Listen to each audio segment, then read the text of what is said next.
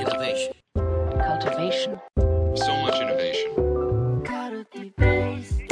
Radio. Check. はい、皆さん、こんにちは。耳ぐりの薄いです。こんにちは、耳ぐりの竹内です。はい、今日は子育てファシリテーションラジオということで、よろしくお願いします。竹内さお願いします。え、なんんか、。はい。はい、子育てファシリテーションラジオって紹介していただいたところで、なんかちょっと全然違う話切り込んでもいいですか？もちろん、もちろん。えっと、まあ、最初の子育てラファシリテーションラジオでもちょっと触れたんですけど、私普段デザイナーをしていまして、で、耳ぐりに入ってからいろんなファシリテーターさんと接するうちに、自分のそのデザイナーとかアートディレクションをする案件でもちょっと取り入れてみようかなと思って、最近結構そのデザインのフェーズに、ちょっとちっちゃいワークショップみたいなのを入れることが増えてきたんですね。なんかうん例えば、ウェブサイトを作ります。で、キービジュアルって呼ばれるこの、なんだろう、メインの絵みたいのを作ります。じゃあその絵で何を描いたらいいのかなみたいなのをお客さんと一緒に考えるのをちょっとちっちゃいワークショップ形式みたいのでやったりしてるんですね。うん。で、それを作ってみて、ちょっと自分で、うん、これはどうしたらいいのかなって悩むことがあったので、ちょっとご相談したいんですけど、はい。なんか、誘導と、あとは足場掛けみたいなところの違いがちょっと難しいなと思ってて、うんうんなんかその、ワークショップの、このプラグプログラムを作るときに、なんかこんな風にしたらみんなこう発話がうまくいくんじゃないかなとか、こういうケースがしやすいんじゃないかなみたいなのを考えて作るんですけど、でも作り込めば作り込むほど、なんか、誘導っぽくなっちゃわないかなみたいなのがちょっと不安になってて、うんそう、みんなで作りたいんですけど、なんか結局これ自分が思う風に誘導してるのかなみたいなちょっと悩みも出るんですよ。はいはい。で、一方で、あ、ここでやっとちょっと子育てとつながるんですけど、はい、はい。あの、弊社のファシリテーターのあの、田畑さんが、あの、ちょっと子育てナレッジをちょっと教えてくれてたんですけど、あの、イヤイヤ期のお子さんへの声かけ、そう、弊社結構パパママが多くて、社内でもなんかいろいろパパママのアドバイス会みたいな、結構そういう文化があって、その中でうんイヤイヤ期のお子さんを持つ方に、その、なんだろう、じゃあイヤイヤが始まってしまって、例えばじゃあお風呂に入りたいっていうのに対して、イヤイヤっていうのが始まった時に、そのお風呂嫌なんだっていう今の商談を認めた上で、じゃあなんか10数えたらお風呂行こうかとか、なんかちょっと定量的な尺度を示した後に、こう、こういう流れでやるといいよみたいのを、こう、ゆちょっと誘導というかファシリテートしてあげるみたいな、足場掛けしてあげるみたいのをやるといいよみたいな。なんかそれ誘導でもいい誘導だなと思って。なんかお子さんのはいはい。お風呂入りたくないっていう思いを大人に認めてもらいつつ、まあ、大人は結局お風呂に徐々に誘導してるんですけど、その定量的とかいろいろテクニックを使いながら誘導してるんですけど、でも結局お互いハッピーになってるので、大人も子供も。なんでいい誘導だなーって思ってるんですけど、うん。そうでもなんで誘導と足場掛けの違いって何なんだろうとか、誘導は誘導でもいい誘導ってどんな誘導なんだろうとか、なんかその辺、うすいさん知見ないかなと思って、ちょっとご相談してみたいなと思ってました。これは、あの、ファシリテーションにおいて非常に本質的な問いの一つだなってすごい思ったんですけど、ちなみに竹内さんがご自身がそのデザインとかアートディレクションされる中でプチワークショップをするときに、あ、これ悪い誘導になっちゃってるんじゃないかなって思うケースってどどういう時なんですか？うんうん、なんかそれが悪いかどうかはともかく、なんだろう、例えばその考える軸の方を私で決める場面とかはあって、こういうう軸とこういう軸で考えたらどうでしょうみたいなのをご提案するケースとかも結構あって、なんでそれがなんかある種バイアスを生んでしまってないかなっていうのが不安になる時があるっていう感じで、なんで悪いことだまでは感じないんですけど、悪いことなのかな大丈夫かなみたいな不安にはなるっていう感じです。なるほどですね。ありがとうございます。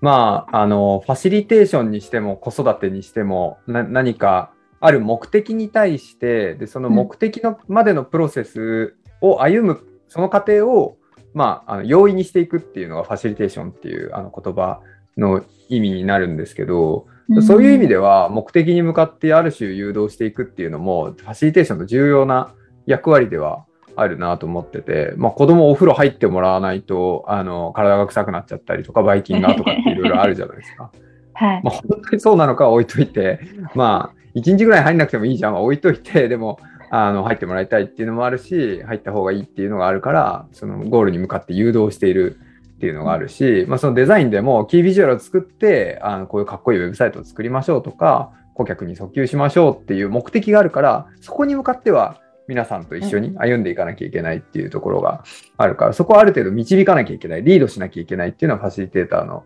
役割だと思うんですけど、その時に、あのある種こう親であったりデザイナーであったりがあの権威的になりすぎているかどうかっていうところをちょっとあの誘導かどうかっていうところの一つの大きな違いだなと思っていてあの、なんていうのかな。その相手がこうこうしたいこうしたくないとかこういう方向がいいって言っていることと自分がこうしたいこういう方向がいいって思っていることが違う時にどう振る舞うかっていうところの差かなっていうのはちょっと感じています。おお、え、具体的に言うとどんな感じ具体的ですかに言うと、いやまあ子育ての例で言えばあの、お風呂に入りましょうとこっちが提案していると。で、お風呂に入るまでのプロセスはこうこうこうですって言ってても、そのプロセス自体が嫌だと。もっと遊びたいとか、あるいはもうご飯を先に食べたいとかっていうふうに言っている。いや、でもうちのルーティン的にはもうお風呂に入るのが先なんだって言って、そこでもうじゃあもう強引にお風呂に連れていくっていうふうにするのか、もうじゃあいいよ、分かった。今日はご飯から先に食べようかって、そういうルーティンも作ってみようかみたいな感じで、こっちがこう、態度を変えれるかどうかで、なんか誘導か足場掛けで、こっちも一緒に、一緒に考えて、そのプロセス自体を対話的に考えて作れるような立場になってるかどうかってところは、ちょっとなんかやっぱ違うのかなって思ってて、まあデザインにおいても、ああ、方向性 A がいいと思ってたけど、皆さんどうやら B がいいっぽいですねと。で私は正直 A がいいかなって思ってたんだけど、B の方向性ちょっとやってみましょうかみたいな感じで、デザイナーがこうかか態度を変えるみたいなことが起こると、なんかこう、誘導というよりはより競競争的な、共に作る関係性っていうのが作れるようになるのかなと思ったりしたんですけど、どうですなるかほどね。多分今の聞いて、デザイナーさんで、あーってなった人すごい多いと思ってて、あの、例えば、あの、メインで自分が推したい案をまず作りますと。でもこんなのもあるよなとか、あとなんかお客さんもしかしたら好きかもなみたいな感じで、こう B や C 案を用意していくみたいなケースは全然デザイナーのそのフローの中であるなと思ってて、はい自分は A を押してたんだけど、でも出してみたらやっぱ B がお客さん気に入っててとか。で、B、自分の前、事前の気持ちとしてはちょっと抑えぐらいの気持ちだったけど、お話聞いてみたら、あ、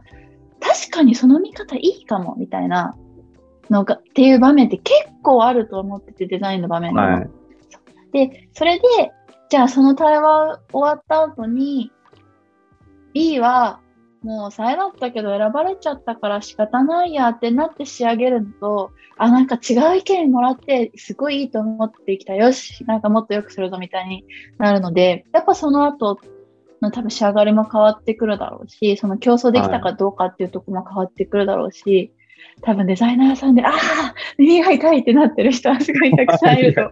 思います。なるほど。そっか。いや、でもなんかその、その違いって何なんでしょうね。まあ B って言うから B にするかっていう気分になるときと、あ、確かに B っていうがいいっていう見方あるな。よし、それやってみようって、こう、意味付けが違うじゃないですか。うんうんこの違いってどうやって生まれるんだろうって思いました。なんでしょうね。なんか、答えにはなってないかもしれないんですけど、結構その、プロジェクトへの関わり方というか、結構最近そのファシリテーターさんと一緒にやるプロジェクトとかも増えてきたんですが、結構皆さんあの多角的に物事を見られていることが多いなって感じるんですよね。あの、プロジェクトを進めるにしてもいろんな方向からこう意見をもらったりとか、いろんな切り口で見つめたりとかしながら、なんか一番コアになるところを探っていくようなアプローチ取られてるなっていうのがすごい感じるんですけど、なんだろう。いわゆるその、プロジェクトの省流的に、例えば本当にもう要件が固まって、デザインの部分だけ、なんか、いわゆる見た目の部分のデザインだけお任せしますみたいな、その、ワークフローのケースとかも全然そう現場によってはあるので、その場合だとやっぱそのデザインの意思決定を最短ルートでいくっていうのがやっぱりその求められることもあるので、そういった普段のその業務のプロセスだったり、普段大事にしていること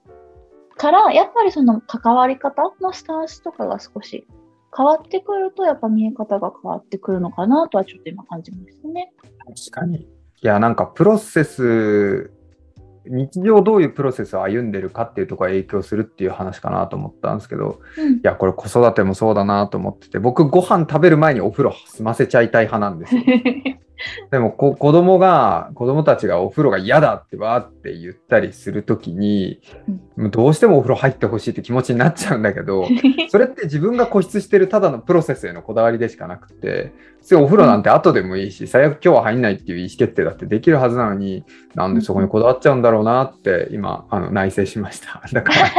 ら、柔軟にプロセス変えれるのがいいファシリテーターなんだなって改めて思ったっていう、まあそれデザイナーにせよ、子育てにせよ、ワークショップのファシリテーションにせよ。って思ったっていうのが今日の気づきですかね。そうなれない日もあるけど、そうありたいですね。そうですね。慣れない日は全然あります。もうおもある風呂入ってとかってね。ありますよね。ありますね。はい。まあ、今日の気づきはあれですかね。柔軟にプロセス変えれるようになれたらいいねって話ですね。いいね。そうですね。はい。というわけで今日はこの辺ですかね。はい。はい。ありがとうございました。ありがとうございました。